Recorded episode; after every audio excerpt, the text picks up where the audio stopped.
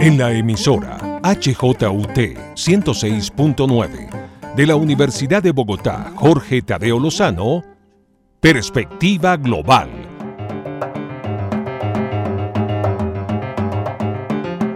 Un análisis a todos los cambios y retos que el siglo XXI le plantea al mundo. Presenta y dirige Doris Ramírez Leighton, experta en relaciones internacionales e investigadora de Asia-Pacífico.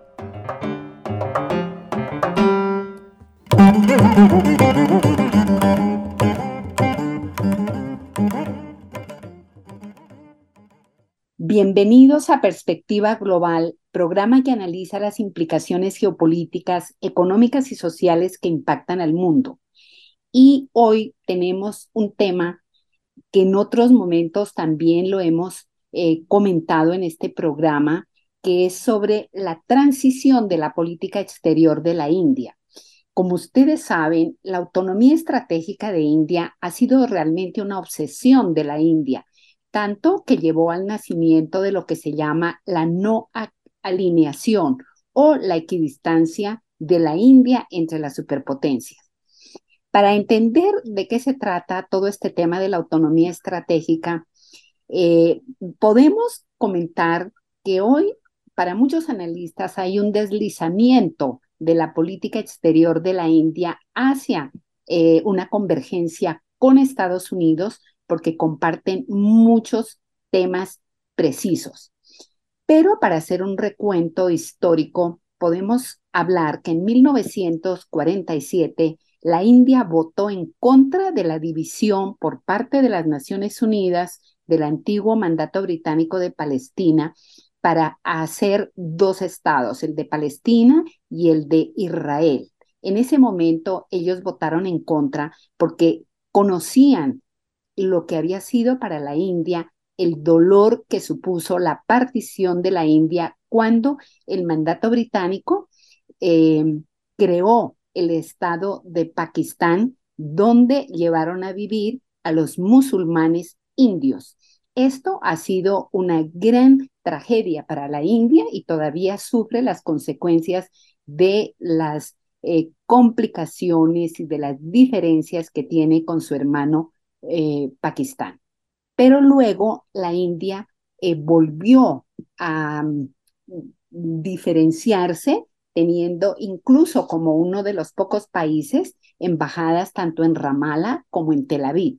Sabemos que la India tiene una amistad estrecha con, con Israel. El presidente, el primer ministro Netanyahu ha visitado un par de veces la India. El presidente Modi Em, tiene una relación, como digo, estrecha con, con, con Israel, tienen muchos temas de comercio, sobre todo en temas de seguridad, en fin, y ahora em, em, pues ha sorprendido que en Naciones Unidas, en la Asamblea, la India se abstuvo de, de, votar en, en, en, contra de Israel por la crisis humanitaria que hoy vive eh, Gaza. Em, así que para muchos analistas, digamos, todas estas diferencias de, actitudes um, de la eh, política exterior india con respecto a la crisis eh, Israel-Palestina em, es bastante notoria. Hoy por, ahora es sabido que India no está nunca ha, mm, ha hecho nada para contrarrestar a Israel, no, pero tampoco ha dicho que tiene derecho a defenderse. Sencillamente ha dicho que en este momento está con Israel. Entonces, y la abstención en Naciones Unidas, pues ha provocado muchísimas eh, hilaración, digamos, en las relaciones internacionales de los mm, demás países, sobre todo en Medio Oriente. Por otra parte, en el G20, como nos comentarán más adelante, se abrió una posibilidad de que se haga un corredor India, Oriente Medio, Europa. atravesando Arabia Saudita y el puerto israelí de Haifa. Esto fue anunciado en el G20. por un lado, se decía que esta era una idea para contrarrestar la franja y la ruta de China. Por otro lado, el corredor norte-sur, que ya cobija Rusia, Irán y, la India. Entonces, em, pues es muy difícil entender eh, eh, todo este tema de la política exterior india, porque además la India pertenece al Quad, eh, pertenece a la organización de Shanghai, está en los BRICS ampliados. Bueno, em, es, es, es muy, muy complicado. Entonces, lo que vamos a ver es ese deslizamiento que está haciendo India, mostrando una afinidad mayor con Estados Unidos y em, realmente en este momento tan eh, complejo del, de Medio Oriente es donde más se ha visto a India en ese aspecto. Por otro lado, acaba de suceder el 10 de noviembre una reunión que se llama 2 más 2, donde em, participaron los ministros de Relaciones Exteriores de India y el ministro de Defensa con igualmente los secretarios de Defensa y Relaciones Exteriores de Estados Unidos. Después de sus giras por Medio Oriente, eh, Blinken em, pasó a, Delhi. Y em, esta también ha sido una reunión muy interesante donde se ven pues temas muy geoestratégicos que están tratando eh, estos dos países, Estados Unidos y la India. Esta no es una novedad, se reúnen mm, con alguna frecuencia, pero esta fue una reunión muy especial. Así que de todo esto mm, nos va a, analizar, vamos a hablar y tener como una mayor claridad para dónde va la India con Kelly Arevalo Franco. Ella es docente investigadora de la Facultad de Gobierno eh, y Relaciones Internacionales de la Universidad Externado de Colombia. Gracias, Kelly, por estar en perspectiva global. Gracias por tu tiempo. Muchas gracias, Doris, por esta invitación. Bueno, de acuerdo a esto, em, ¿dónde ve exactamente usted a la India? ¿Cómo es que hoy digamos, hay tantos cambios y sobre todo que para muchos analistas el deslizamiento de India hacia una unión más estrecha con Estados Unidos se está imponiendo. Bueno, yo creo que para entender un poco ese comportamiento de India en la actualidad, también vale la pena pensar un poco en cómo fue ese comportamiento de la India recién independiente, porque en ese momento India eh, adoptó y fue uno de esos principales abanderados de la lucha de los no alineados, de no tomar un partido frente a los dos bloques que nos presentaban en ese contexto, la Guerra Fría. Sin embargo, a mi modo de ver, realmente no se trataba 100% de un, de un no alineamiento en ese momento, porque se veían unas claras eh, inclinaciones de India a, tener una relación un poco más cercana con lo que en ese momento era la Unión Soviética. Y si bien con Estados Unidos, con, con ese bloque, no había una relación tensionante o no habían fricciones significativas, sí era una relación un poco más fluctuante en la medida en que esa relación estaba mediada por lo que estuviera pasando en el resto del continente asiático. Entonces, teniendo en cuenta eso, pues esta ha sido como una característica de India en su política exterior de buscar evitar estos grandes eh, compromisos de cierta forma. Y esto también se evidencia, por ejemplo, en el bilateralismo. es decir, cuando India tiene alguna confrontación o cuando tiene alguna fricción o dificultad con otro Estado, tratan siempre de llevarlo a alguna solución a partir de lo bilateral o incluso a partir del minilateralismo. Entonces, India siempre trata de estar enganchado en esos escenarios más bien pequeños, donde puede tener un mayor control de la situación, de cierta forma, y al mismo tiempo asumir compromisos reales que estén dentro de sus capacidades cumplir.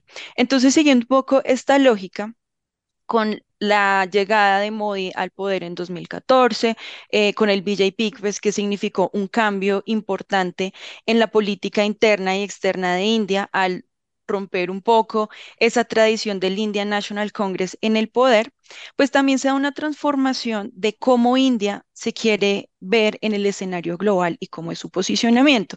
Entonces ahí es cuando India realmente eh, asume ese rol de ser un jugador global. No es que antes no lo estuviera haciendo, pero eran como em, movimientos un poco más tímidos, eh, estaba también eh, dándose un mayor peso a lo que pasara internamente, pero esta vez India entra ya como de, de, lleno a jugar ese rol internacional.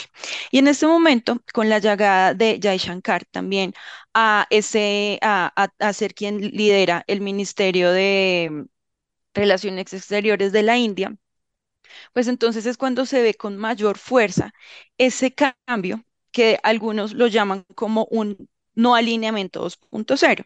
Sin embargo, ahí yo difiero un poco porque cuando estamos hablando en ese no alineamiento de hoy, no se trata de ese no alineamiento de la India recién independizada de no voy a tomar partido, sino que hoy India siente que se está alineando con temas de la agenda, se está alineando con intereses, pero no con actores en particular.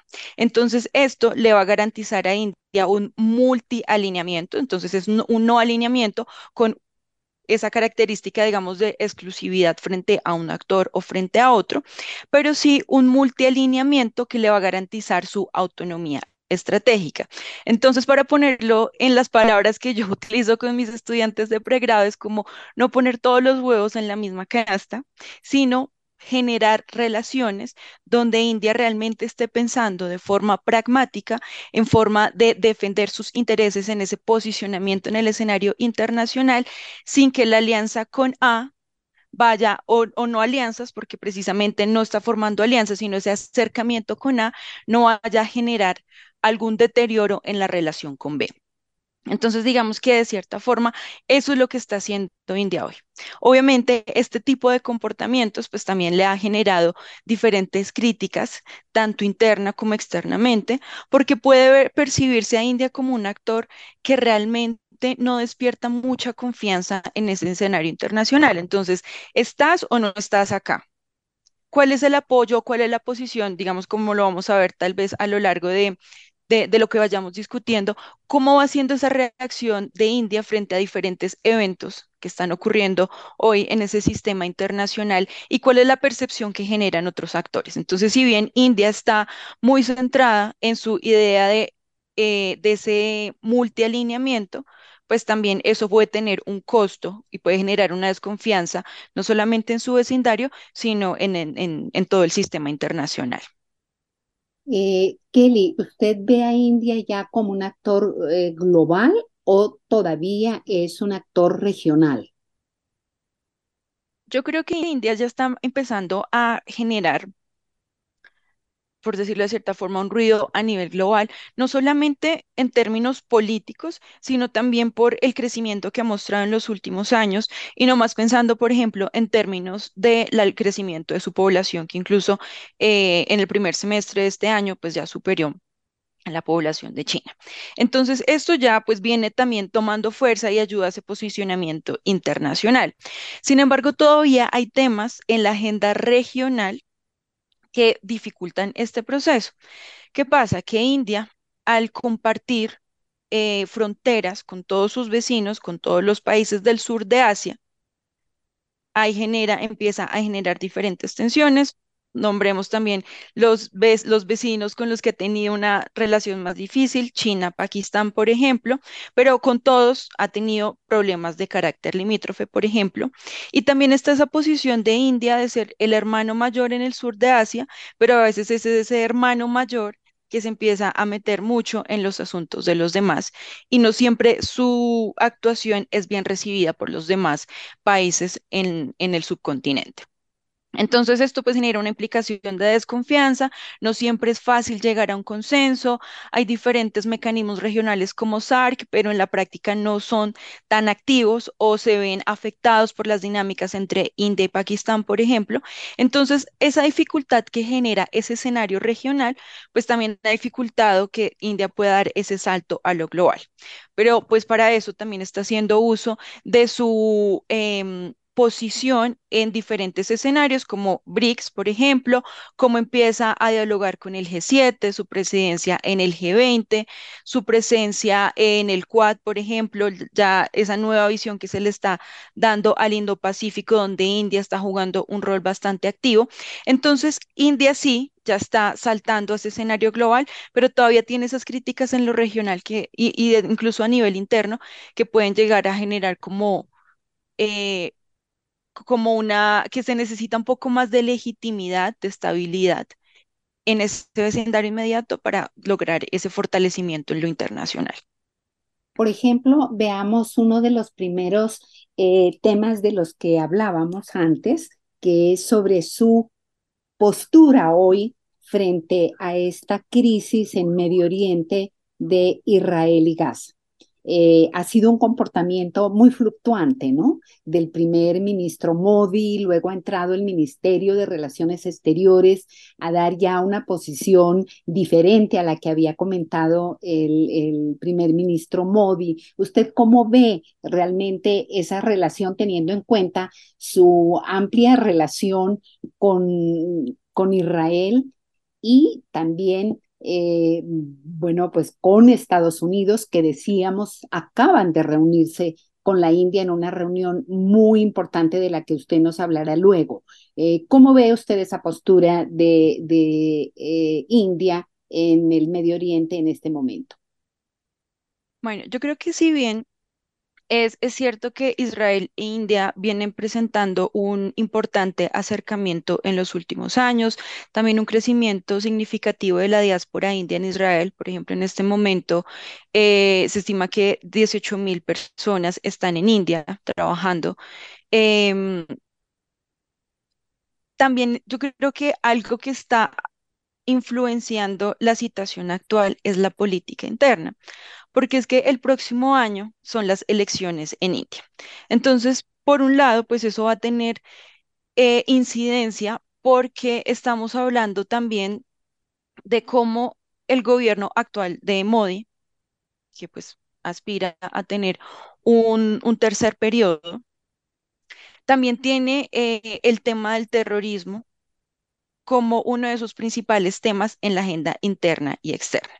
Entonces, que, digamos, una de las justificaciones o una de las explicaciones que se encuentran en por qué India decidió abstenerse de esa, de, de, participar o de votar a favor de esa resolución, tiene que ver un poco con que no se estaba dando una condena directa a Hamas, entonces, la idea, digamos, de India es mostrar, y pues se hizo una, se presentó una modificación que no alcanzó a tener eh, la mayoría necesaria para que la modificación fuera aprobada, eh, es mostrar una postura fuerte una postura inflexible hacia frente al terrorismo.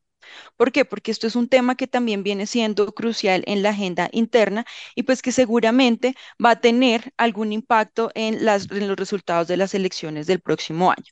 Entonces, si bien India necesita generar un matiz entre esa preocupación por la crisis humanitaria, pues también tiene aquí ese desafío de cómo presentarse como un actor que realmente está con una postura fuerte frente al terrorismo. Otro tema aquí importante es que India eh, se han hecho cinco, seis resoluciones frente a la actual situación de Gaza y esa fue la única en la que India realmente no, no estuvo de acuerdo.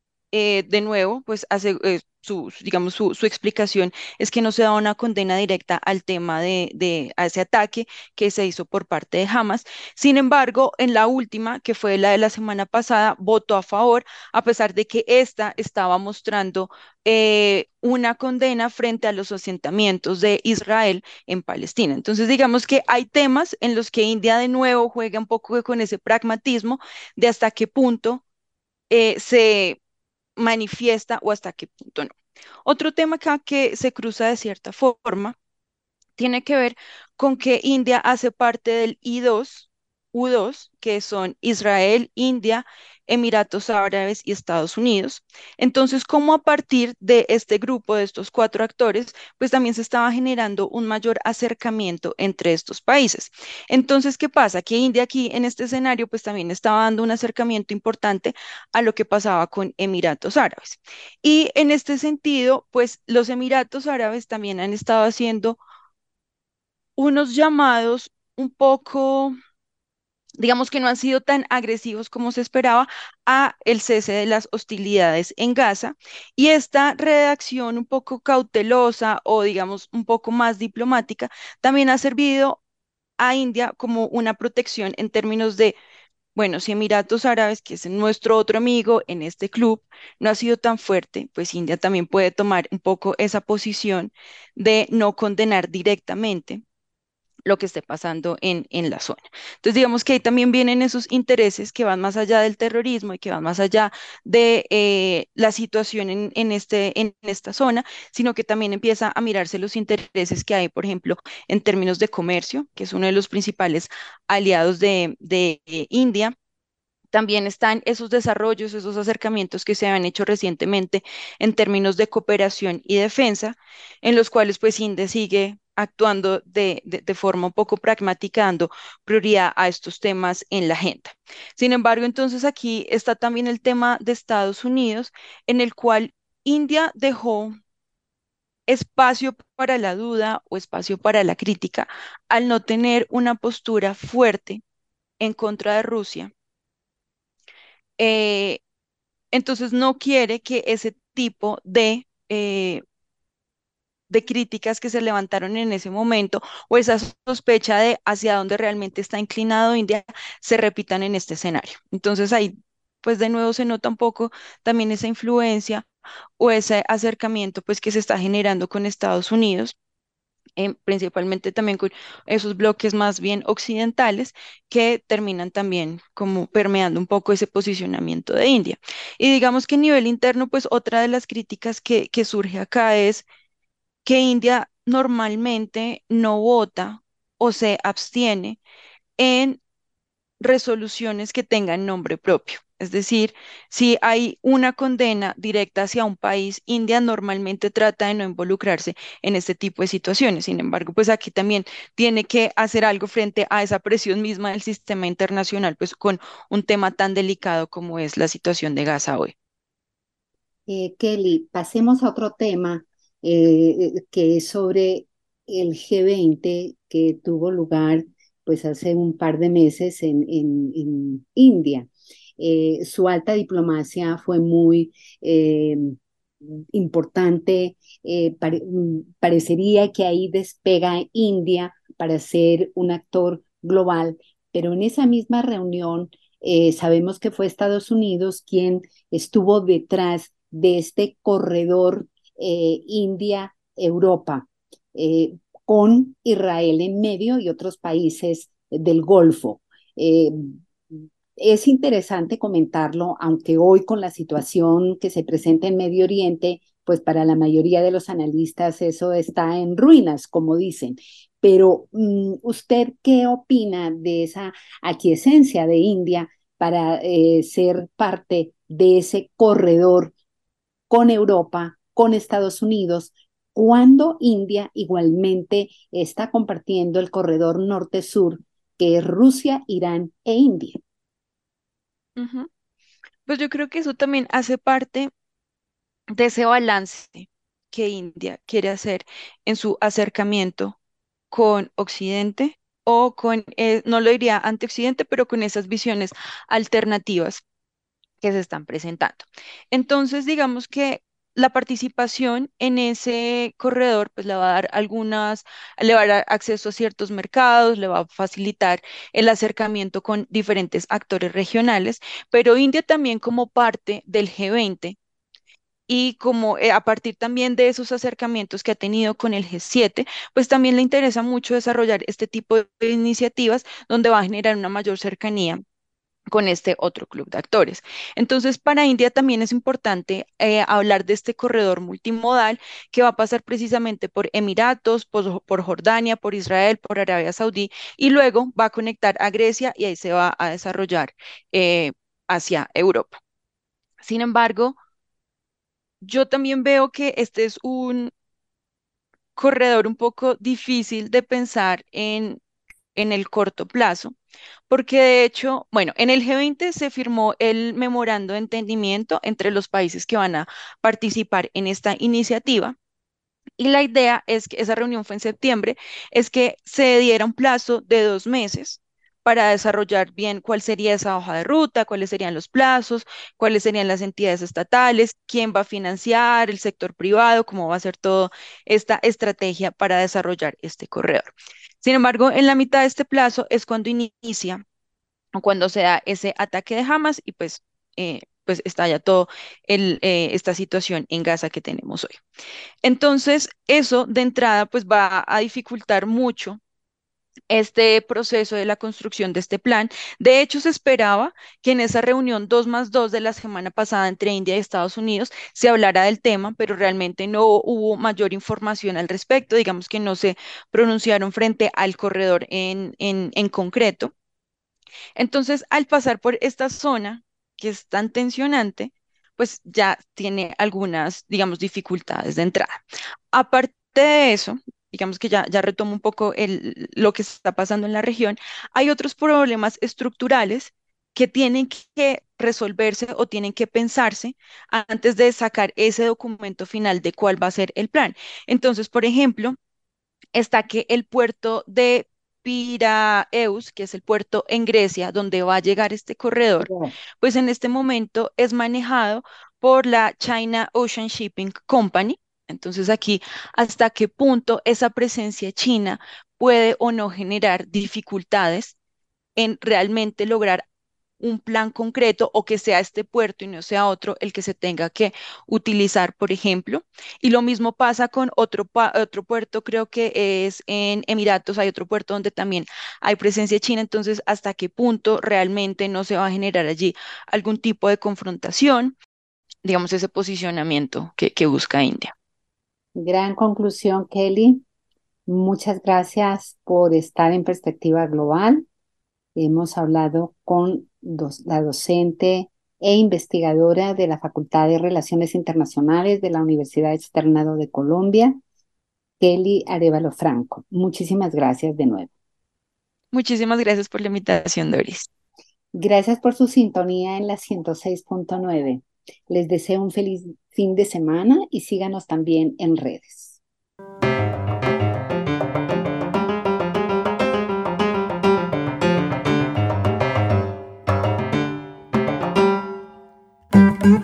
En la emisora HJUT 106.9 de la Universidad de Bogotá, Jorge Tadeo Lozano, Perspectiva Global